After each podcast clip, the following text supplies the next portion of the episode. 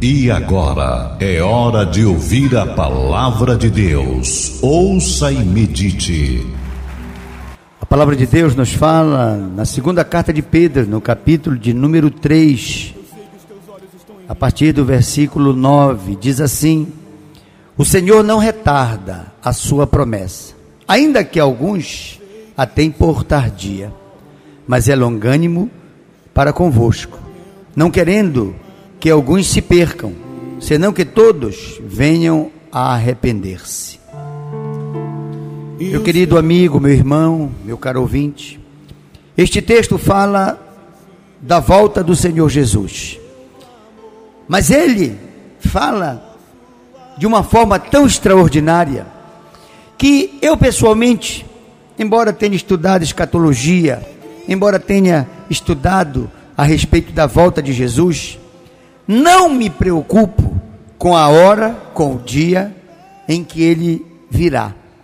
Eu me preocupo em estar preparado, não só para a volta do Senhor Jesus, mas por esse intervalo de tempo até a sua volta. Porque a promessa de Deus é uma promessa de bênção. Veja como ele diz aqui no texto, do porquê muitas outras promessas ainda não se cumprem em algumas vidas. O Senhor, diz o texto, não retarda a sua promessa, ainda que alguns a tenham por tardia, mas é de longo ânimo para convosco. Por que, que ele é de longo ânimo? Ele não quer que ninguém se perca. Pelo contrário, ele quer que a pessoa se arrependa, se estruture para poder receber a promessa de Deus. Deus tem uma promessa para a tua vida, para que tu tenhas uma realização sentimental, para que tu encontres a pessoa certa, a pessoa que tu ames e que te ame, a pessoa que tu respeite e que te respeite. Essa promessa Deus colocou na minha e na tua vida, e cabe a nós, ao encontrarmos esta pessoa, sabermos como não só conservar a conquista, mas manter esta conquista cada vez mais crescente. Deus tem uma promessa de te dar um corpo sadio? Tem. Agora, como é que Deus pode manter a promessa dele de me dar um corpo sadio se eu não cuido do meu corpo, se eu não cuido do que como, do que bebo, do que faço? E aí a pessoa diz: Deus, cura-me. Ele diz: Mas eu quero te curar. Mas tu maltratas o templo do Espírito Santo, que é o teu corpo comes errado, tu bebes errado, tu não exercitas, tu não pões essa máquina humana para funcionar, e aí a pessoa fica obesa, ociosa, e depois diz: Senhor, Senhor, dá-me saúde. Ele diz: Eu te dou, mas tu estragas a saúde. Eu te dou oportunidades para conhecer pessoas, mas tu não conservas esse relacionamento com as pessoas. Meu querido irmão, eu quero lhe dizer quando é que a promessa de Deus acontece e como é que nós devemos fazer para conservar a promessa de Deus. Vou dar alguns exemplos aqui. Como o seguinte: muitas das vezes a pessoa está muito mais preocupada em se justificar do que procurar um, uma solução para o problema que está enfrentando. Vamos supor no caso das relações pessoais. Você convive com uma pessoa e você diz consigo mesmo: Eu tenho muitos atritos com esta pessoa porque ela é uma pessoa difícil. Eu faço a minha parte. Ora, meu irmão, não adianta insistir fazer a nossa parte da mesma maneira, porque se o que eu estou fazendo não está produzindo um bom relacionamento, eu tenho que mudar a minha lógica, mudar a minha atitude. E quando eu mudo a minha atitude, eu estou procurando uma solução e não uma justificativa. A maioria das pessoas quer ter apenas uma boa justificativa. Diz, olha, eu não consegui prosperar na minha vida porque ninguém me deu oportunidade. Ou porque a oportunidade que me deram, muitos me atrapalharam e eu não as pude é, aproveitar. Justificativa, todos vão ter, mas não adianta. Não adianta a pessoa dizer: Olha, eu bem que queria ser salvo, eu queria estar preparado para a volta do Senhor Jesus, mas de repente eu fui distraído eu fui atraído por um pecado e aí eu me distraí, eu fiquei um pouco displicente, mas eu queria ser salvo, mas eu na hora não estava preparado. Não adianta nada querer ser salvo. Não adianta nada querer ser próspero.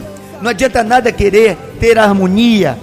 Não adianta nada ter um, uma vontade de um bom relacionamento sentimental, profissional, ministerial. É preciso atitude. E quem é que consegue os resultados positivos? As pessoas que procuram soluções. Ora, se nós temos alguma fraqueza em alguma área da nossa vida, nós temos que ficar alertas, atentos para aquelas fraquezas. E temos que cada vez mais tentar fortalecer a área em que somos fracos, para que estejamos sempre preparados. Não estou querendo saber se Jesus vai voltar no, no, no, no pós-milênio, no pré-milênio. Eu não quero se vai ser na grande tribulação, se vai ser depois da grande tribulação, se vai ser antes. Eu quero estar preparado. O que me interessa é estar preparado quando isto acontecer. A Bíblia diz que pode ser num piscar de olhos. Então eu tenho que estar preparado agora. Eu tenho que estar preparado daqui a pouco. Eu tenho que estar preparado para amanhã, para daqui a um ano, dez anos, não importa. Porque quando eu estou preparado, duas coisas boas acontecem na minha vida. Uma, que eu estou desfrutando das bênçãos no presente momento. E a outra, eu estarei habilitado para o porvir na vida eterna. Então não adianta eu ter uma porção de justificativas, não adianta eu ter uma porção de explicações, tipo aquela parábola das vi virgens. Disse, Olha, eu estou aqui com a minha lanterna, mas é que eu me distraí e eu gastei todo o combustível para acendê-las. Não adianta nada. Nós temos que ter a capacidade e a determinação de sempre estarmos à procura de soluções. E eu vou lhe dar um exemplo aqui muito claro. Vamos imaginar que você esteja numa parada de ônibus e de repente vem um carro e atropela uma pessoa. Eu lhe pergunto, qual é a atitude que nós devemos tomar? Nós temos que correr atrás de quem atropelou ou socorrer aquela pessoa que corre risco de vida? É claro que a primeira atitude nossa é solucionar o problema que aconteceu, é tentar restaurar a saúde daquela pessoa que foi acidentada. A primeira preocupação é fazer com que aquela pessoa não morra e se ela está ferida, que ela seja logo tratada. Então eu estou atrás de uma solução para um problema que surgiu. Evidentemente que se eu puder, ao mesmo tempo, cuidar, socorrer a pessoa e anotar a placa daquele infrator que fugiu, eu vou fazer as duas coisas. Mas se eu só posso fazer uma, então que eu cuide de uma solução para aquele problema que é restaurar a saúde daquela pessoa, socorrer aquela pessoa. Depois, se eu puder, então eu vou querer que aquele que cometeu o, o crime, que cometeu o atropelamento, que ele arque com as responsabilidades. Então não adianta eu apenas anotar a placa ou correr atrás, pegar um carro e vai atrás e prendi. Eu te prendi porque tu atropelaste uma pessoa. Sim, cadê a pessoa? Está viva ou está morta? Não sei. Eu só sei que foi este. Ora, que adianta eu ter nas minhas mãos o causador do mal se eu não reparei o mal no momento em que eu podia socorrer a vítima? Estou dando um exemplo como figuração. Não adianta justificativas, não adianta dizer, olha, foi este que me causou o mal, eu quero me livrar do mal. Não adianta eu dizer, ninguém me deu oportunidade, eu quero aproveitar as oportunidades que eu tenho.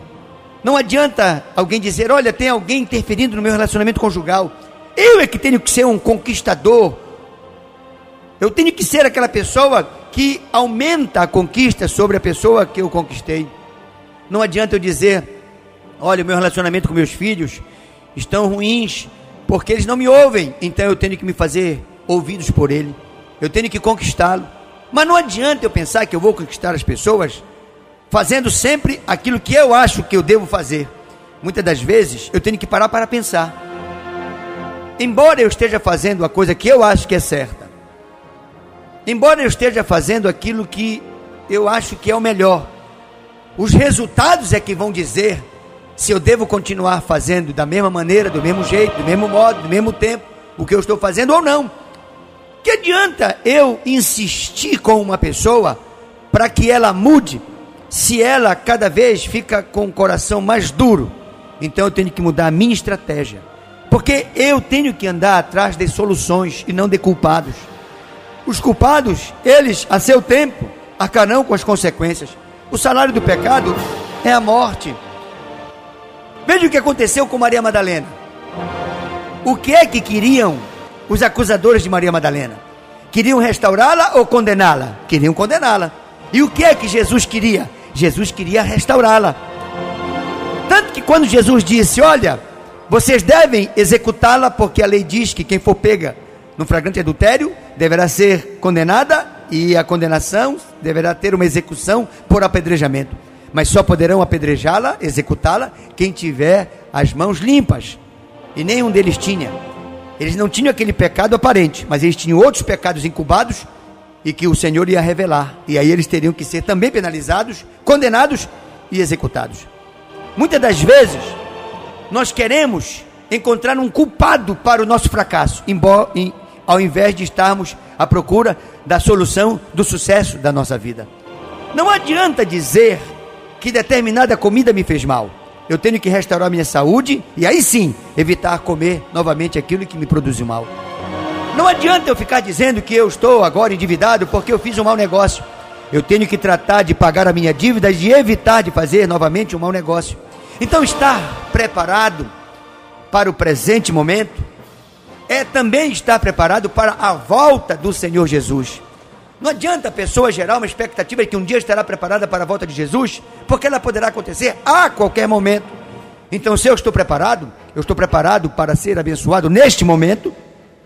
E se neste momento eu estou preparado para ser abençoado, neste momento eu estou preparado para a volta do Senhor Jesus.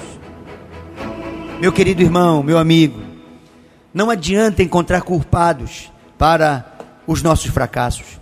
Não adianta encontrar justificativas do porquê que a minha vida em determinada área ainda não deu certo. Não adianta ficarmos acusando as pessoas, as circunstâncias, os fatores, o diabo, muitas das vezes até Deus. Ah, eu não consegui ainda o sucesso porque Deus não me abriu a porta. Não existe essa hipótese de Deus não abrir a porta. Talvez você esteja batendo na porta errada. Porque a hora que você bater na porta certa, Deus vai abrir. E tem mais. Quando nós estamos muito certos, nem precisamos bater na porta, ela vai abrir. Porque este é o projeto de Deus. A Bíblia diz: agrada-te do Senhor, e aí Ele satisfará tudo aquilo que deseja, o meu, o teu, o nosso coração. O que nós temos que fazer ao longo da nossa vida. É por isso que Deus tem um longo ânimo conosco. Ele é longânimo para conosco, para que nós nos arrependamos daquilo que erradamente fizemos e que nos trouxe essas consequências que nos fazem amargar o momento que vivemos e em determinadas áreas de nossas vidas precisamos ter algumas vitórias. De repente você já tem vitória em algumas áreas e precisa de vitórias em outras áreas. Pronto. Nas áreas em que você estiver tendo vitória, conserve aquelas vitórias. Fique atento para cada vez ter mais vitórias. Se você conquistou uma pessoa, continue cuidando e atento para conservar e aumentar a conquista. E se você ainda não conquistou, então mude para poder servir de chave que vai abrir aquela fechadura. Cada fechadura funciona com um tipo de chave. Nós temos que identificar qual é a atitude que temos que tomar para que determinada pessoa possa funcionar, possa realmente abrir o coração. Não adianta a gente insistir e dizer: Eu já preguei o evangelho e ela não aceitou. Pregue de outra forma, pregue de outra maneira. Se você falar sério, agora dê um sorriso. Se você sorrir, agora fale sério. O apóstolo Paulo disse: Olha, eu me fiz de judeu para o judeu, eu me fiz de grego para o grego, eu me fiz de tolo para o tolo, de sábio para o sábio. Eu me fiz de tudo para com todos, com um único propósito: ganhar alguns para o Senhor Jesus. E quando ele diz ganhar alguns para o Senhor Jesus, ele está dizendo para me habilitar diante de Deus para as bênçãos do presente século e para as bênçãos do porvir da vida eterna. O projeto de Deus é esse: é usar o nosso talento, a nossa capacidade, os nossos dons, as nossas virtudes, e não ficar malhando em ferro frio, dando murro em ponta de faca. Não, eu sou assim, e se me quiserem, é dessa maneira. Se fulano não me quer, problema é dele. Eu sou assim. Não, não faça isso. De repente, aquela pessoa é extraordinária. Basta que você mude um pouco. Basta que você tenha uma sensibilidade para ver que as coisas não funcionam nem sempre como gostaríamos que funcionassem, nem da maneira como queremos que funcione, nem no tempo. Às vezes nós precisamos recuar um pouco, mudar um pouco, tolerar um pouco. Às vezes a gente precisa dar um, dois passos na frente para poder dar três, quatro, cinco passos para frente. A vida nos ensina que nós temos que ter a sabedoria de Deus. E a sabedoria de Deus é que nos vai habilitar para o presente momento e por ele sermos abençoados e como garantia da vida eterna, a comunhão com Deus. Eu quero te desafiar, meu irmão. Não espere que os outros mudem. Vamos mudar nós, eu mudar, você mudar, para que possamos realmente atingir os nossos objetivos, as nossas metas, aproveitar o nosso potencial. Chega de justificativa, chega de procurar culpados, chega de acusar o diabo, chega de dizer que Deus não liga para você, que Deus não está interessado na sua vida, que Deus prefere um do que outro, que Deus escolheu outros e não você. Isso tudo é uma justificativa que não nos faz sair do lugar desagradável que estamos, da posição incômoda que estamos. O que nos faz avançar é realmente termos a sabedoria de Deus para mudar naquilo que temos que mudar, para fazermos os resultados aparecerem, para procurarmos soluções para os dilemas, para as lutas, para os problemas que enfrentamos. E quero que Deus te dê sabedoria, humildade, sensibilidade para que você creia na promessa de Deus. A promessa de Deus é para minha e para tua vida. Temos que saber acessar, fazê-la acontecer na nossa vida. A promessa de Deus, esta é infalível. Deus honra a sua palavra e cumpre com as suas promessas.